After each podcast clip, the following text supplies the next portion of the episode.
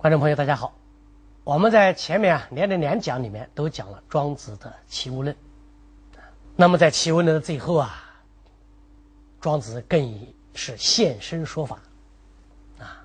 他说在夜里面，庄周自己梦见自己变成了一只蝴蝶。这个梦啊是那么样的真实啊，栩栩然蝴蝶也。在这个天空中飞来飞去的，徐徐然，那个生动的不得了，真实的不得了。我那个时候就是一只蝴蝶，根本就不知道我是庄周。可是突然之间，我一下醒了。我在枕头上醒的时候，我非常吃惊。我怎么我不是蝴蝶吗？怎么突然变成了一个人了呢？然后庄子就发出了一个疑问了：不知周之梦为蝴蝶与？蝴蝶之梦为周与？这个问真是一个石破天惊的疑问呐！我们如果每个人都能够这样问一问自己，我们真的可以超越很多东西。这个问是什么意思？就是庄子很怀疑，我不知道是刚才我做梦，我这么一个活生生的人，作为人的庄子，我做梦梦见变成了一只蝴蝶，到底刚才是梦境还是此时是梦境呢？如果刚才是梦境，那就是庄周梦见成了蝴蝶了；如果此时是梦境，那就是蝴蝶梦见变成了庄周了。到底谁是真实的？庄子说：“周与蝴蝶必有分，这两者总是有区别的。那么这个区别叫什么呢？”庄子说：“这就叫物化。什么叫物化？”就是人可以化为物，物也可以化为人。我可以是物，物也可以是我。物我之间就是这样不断的在融合，不断的在变化。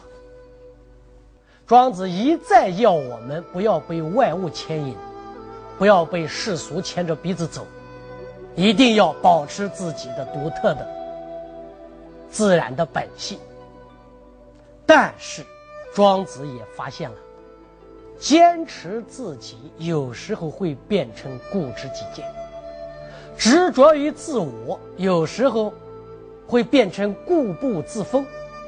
所以，庄子不仅告诉我们要防止被外物控制，他还要提醒我们，最容易控制我们的、最容易约束我们的，恰恰。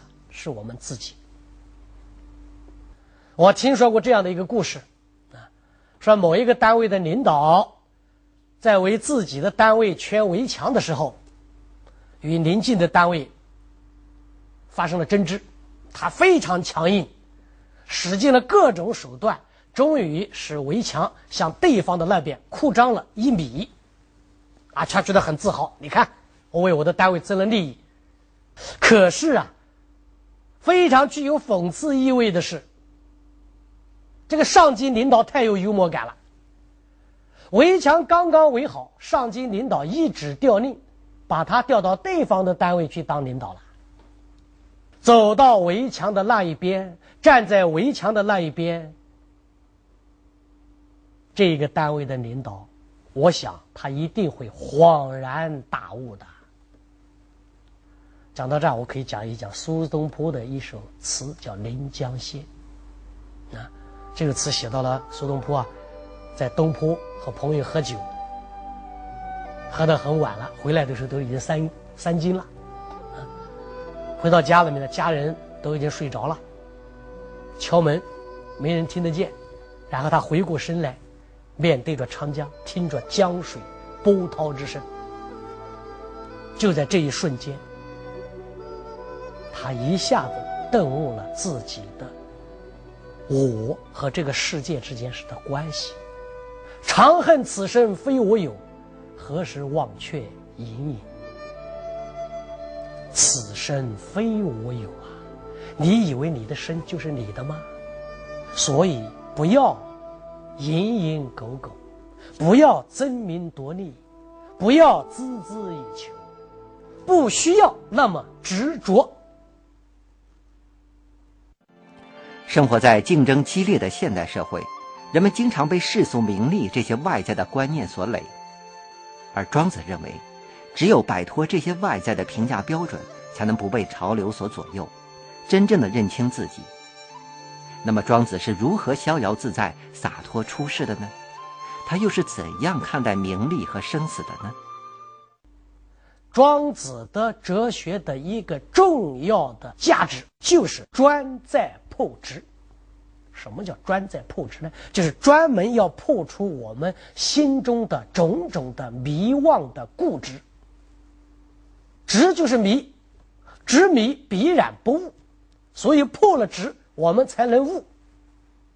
那么庄子要破我们一些什么样的执呢？他大发感慨：“与物乎之悦生之非祸也，与物乎之勿死之非若丧而不知归者也。”我怎么知道喜欢活着不是一个错误的想法呢？我怎么知道一个人害怕厌恶死亡？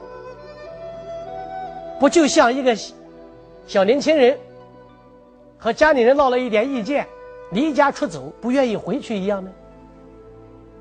在这个比喻里面，是让庄子把死看成是我们的故乡，看成是我们的老家。所以我们说中国人有时候死也叫回老家，这种说法也是跟庄子有关的。庄子接着感慨：“吾物乎之夫死者，不悔其失之其生乎？”我怎么知道那些死去的人呐，他不在世界的那一边后悔他当初一定要追求长生呢？庄子是什么意思啊？就说死了不一定比活着差呀。活着不一定比死了好啊，所以不要执着于生，生死都不要执着。所以庄子最大的破就是破我们的生死执。当然，庄子还破我们的贪欲执。我们人在世上总有很多很多的贪欲，可是，在庄子看来，这些贪欲也真的都是没有必要的，也是不值得我们去坚持的。他讲了一个例子：骊姬做新娘，嫁给晋献公的时候，伤心的把衣服都哭湿透了。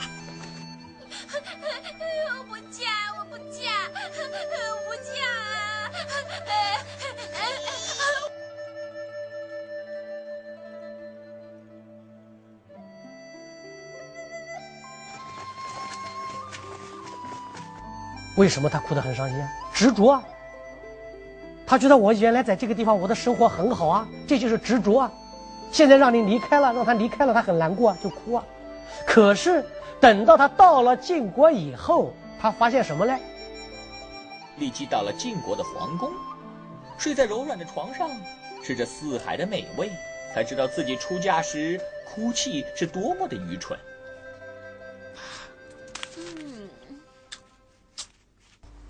所以庄子下面接着讲：梦饮酒者，淡而哭泣；梦哭泣者，淡而天裂。梦中在喝酒的时候，喝酒的那些人，天亮了，可能你碰到的现实是什么呢？是让你很痛苦的哭泣的。你梦中在哭泣的人，可是你一觉醒来以后啊，发现你根本就没有什么悲伤之事。你今天要出去打猎，要出去玩。人生不就是一场大梦吗？所以方其梦也，不知其梦也；觉而后知其梦也。庄子感慨啊，当人们在做梦的时候，他不知道他在做梦啊。庄子这个意思是什么呢？就是说，我们人生现在此时此刻，谁能够知道我们此时此刻不是一场大梦呢？只有等到我们醒来了，我们才知道，原先我们不只不过在做梦而已。既然是做梦，你又何必执着呢？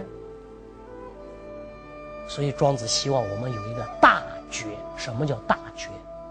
大觉就是一次彻底的领悟、彻底的感悟、彻底的觉醒，然后我们就知道，不光我们晚上睡觉在做梦，实际上我们整个的一生，我们漫长的一生，都可能是一场梦。既然如此，在这一生里面，功名利禄、蝇头小利，我们何必执着？这就是庄子要我们破贪欲之执。庄子让人们抛弃外在的观念，这样才能不被外物所左右，看清自己。而认清自己最关键的就是既不要固执己见，又不要被外部评价所左右。那么我们怎样才能不被外界所影响呢？怎样才能避免固步自封呢？庄子还要我们破观念制。我们有很多的观念，我们总觉得自己是对的，别人是错的，这也是一种智，也要破。他说啊，即使我与你辩论，你胜了，我输了，可是这个结果就一定能够证明你一定是对的吗？我一定是错的吗？一两次辩论并不能够证明是一定错是一定对。那么庄子接着问了：那或者说，我们两者之间总有一个对的，总有一个错的，或者说我们都错了，或者说我们都对了？答案太多了，可能性太多了。我和你是不能够互相说明白的，因为你坚持你的观点，我执着于我的观点。我们都不能够很公正的来判断，那怎么办？找一个第三者来，会出现什么样的几种情况呢？这一个第三者的观点和你一样，这是一种有可能的一种情况。那好，既然和你一样了，他又怎么能够公正的判断呢？那还有一种情况，找一个第三者来，观点和我一样，可是既然和我一样了，他又怎么能够公正的判断呢？这两种人都不行，和你一样的不行，和我一样的不行。那好，我们再找第三种人，找一种人和我和你的观点都不一样的，怎么样呢？那庄子说，既然他的观点和你也不一样，和我也不一样，那他就有他自己的观点。他不但不能够公正判断我们的观点，反而他加进来了以后，我们的争论会更加混乱，又怎么能够做公正的判断呢？这第三种人也不行。那好，我们再换一种人。换一种和我和你的观点都一样的行不行啊？那庄子说，既然和你和我一样了，那还不是回到了事情的原点上去了吗？他又怎么能够做公正的判断谁对谁错呢？在经过了这一番逻辑的排除法之后，庄子就得出一个结论了：所以，我、你、他，俱不能相知也。大家都是不能够互相做公正的判断的，那么我们还能等待什么人呢？不能等待。这个结论是什么？就是在这个世界上，我们很难对一个观点做一个是非正误的判断。我们不仅不能够很好的判断别人的观点是正确的还是错误的，我们甚至也不能够确定自己。所坚持的观点是正确的还是错误的？既然我们都不能够明白的知道我坚持的观点是对的还是错的，那你也就不必要那么样执着。庄子是事实上他在告诉我们：我们自以为在控制自己，事实上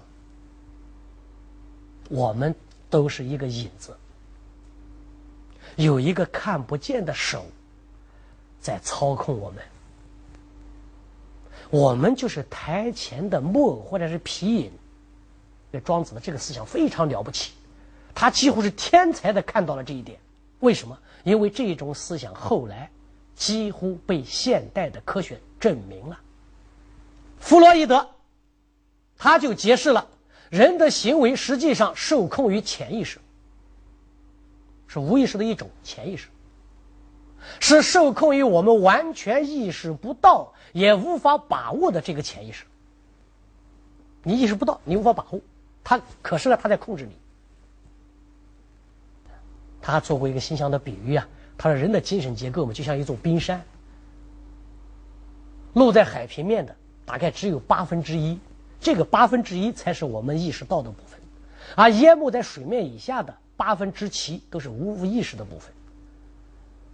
这是现代的心理学、现代的科学给我们证明的一个结论。禅学一直强调要认清自己，做自己的主人公，而庄子认为，人最难认清的恰恰就是自己。所以，面对问题的时候，我们应该有自己的主见，但是却要掌握好分寸，不要固执己见、盲目自信。那么，我们该如何把握好这个分寸呢？我们怎样才能正确的看待自己和评价外部的事物呢？我们经常说了一句话以后，不知道自己为什么这样说；我们经常做一件事情以后，自己反省，不知道为什么这样做。既然如此，我们为什么还要执着于所谓的自己？于是，庄子在《齐物论》的一开头，他就写了一个“吾丧我”的故事。我们说这个“吾丧我”特别好，“吾”就是指人的一个人的本体，“我”是什么？“我”我们就可以理解为人能够意识到的自己，或者说人面对别人的时候那个自己。那么“我”是什么？“我”就是露出海平面以上的那个冰山或者小岛的部分，这就是我。那么“五”是什么呢？“五”就是一个整体。包括小岛露在海面上的部分，包括水面下的部分，包括巨大无比的海床。所以庄子讲的物我之间的概这个这种界限，庄子讲的吾丧我，不是说把整个的我都丧了，而是让我们忘记掉露出海面的那一点点微小的部分，那一点微小的部分不是我的本质。不是我的全部。你只有把这些忘了，你才能够真正的认识自己。他说，有一个叫南国子期的人，有一天靠在这个几岸上面坐着，仰首向天，缓缓的吐着气，好像在练气功，神情很恍惚，离神去志就出神了，精神已经脱离开形体了，智慧也已经不存在了。那么他的一个学生。叫盐城子由，就站在旁边。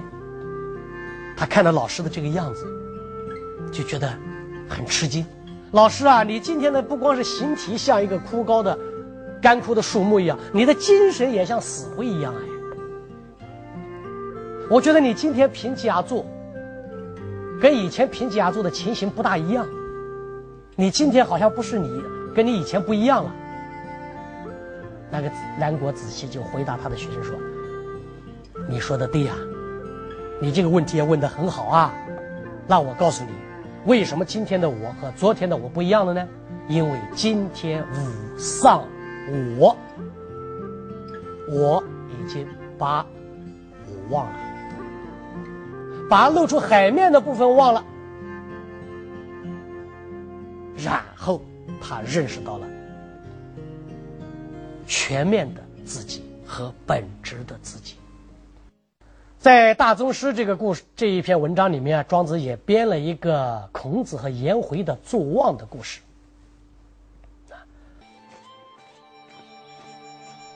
颜回对孔子说：“老师，我有进步了。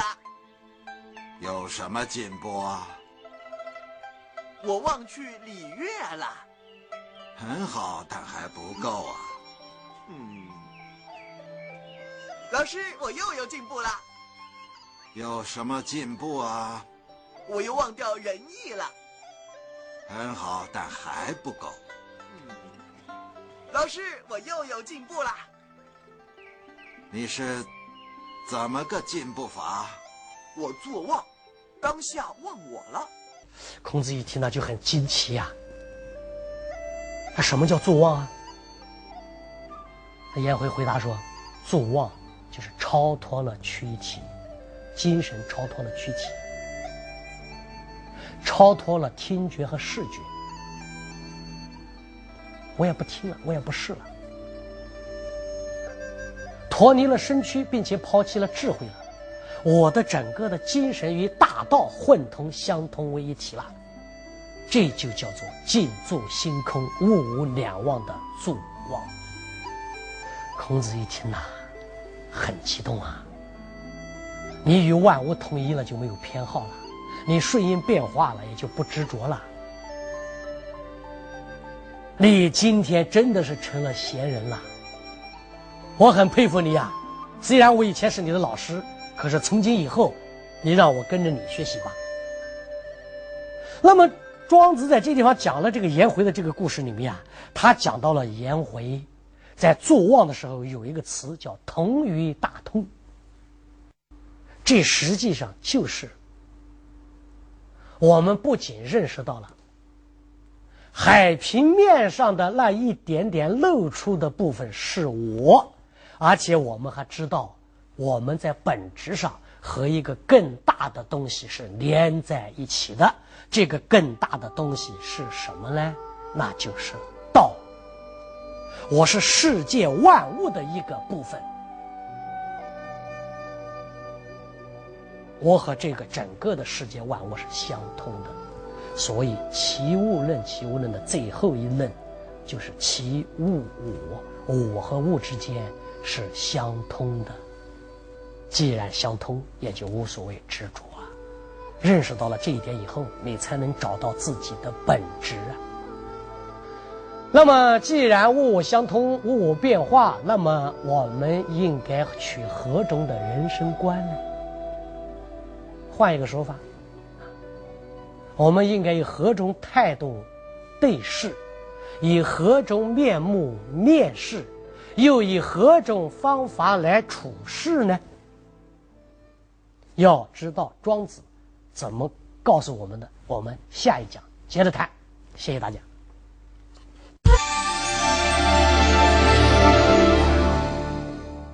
庄子不仅给我们留下了深邃的哲学思想，还给我们留下了世俗生活的处事方法。他的哲学思想倡导清净无为。而处世之道却显得有些世故圆滑。那么，庄子处世思想的精髓到底是什么？在世俗生活中，怎样才能做到健康长寿、颐养天年呢？上海电视大学副教授鲍鹏山继续为您讲述庄子的精神世界。有人说，孔子和庄子深刻地影响了中国人的人生态度。他提倡洒脱出世、逍遥自在，在福祸、死生。贫富、毁誉等人生的大起大落中，庄子都能淡定自若。那么，庄子生活在一个什么样的时代？庄子又是一个什么样的人？著名学者鲍鹏山手握历史钥匙，带您打开庄子大门，解读庄子的神秘人生和奇趣智慧。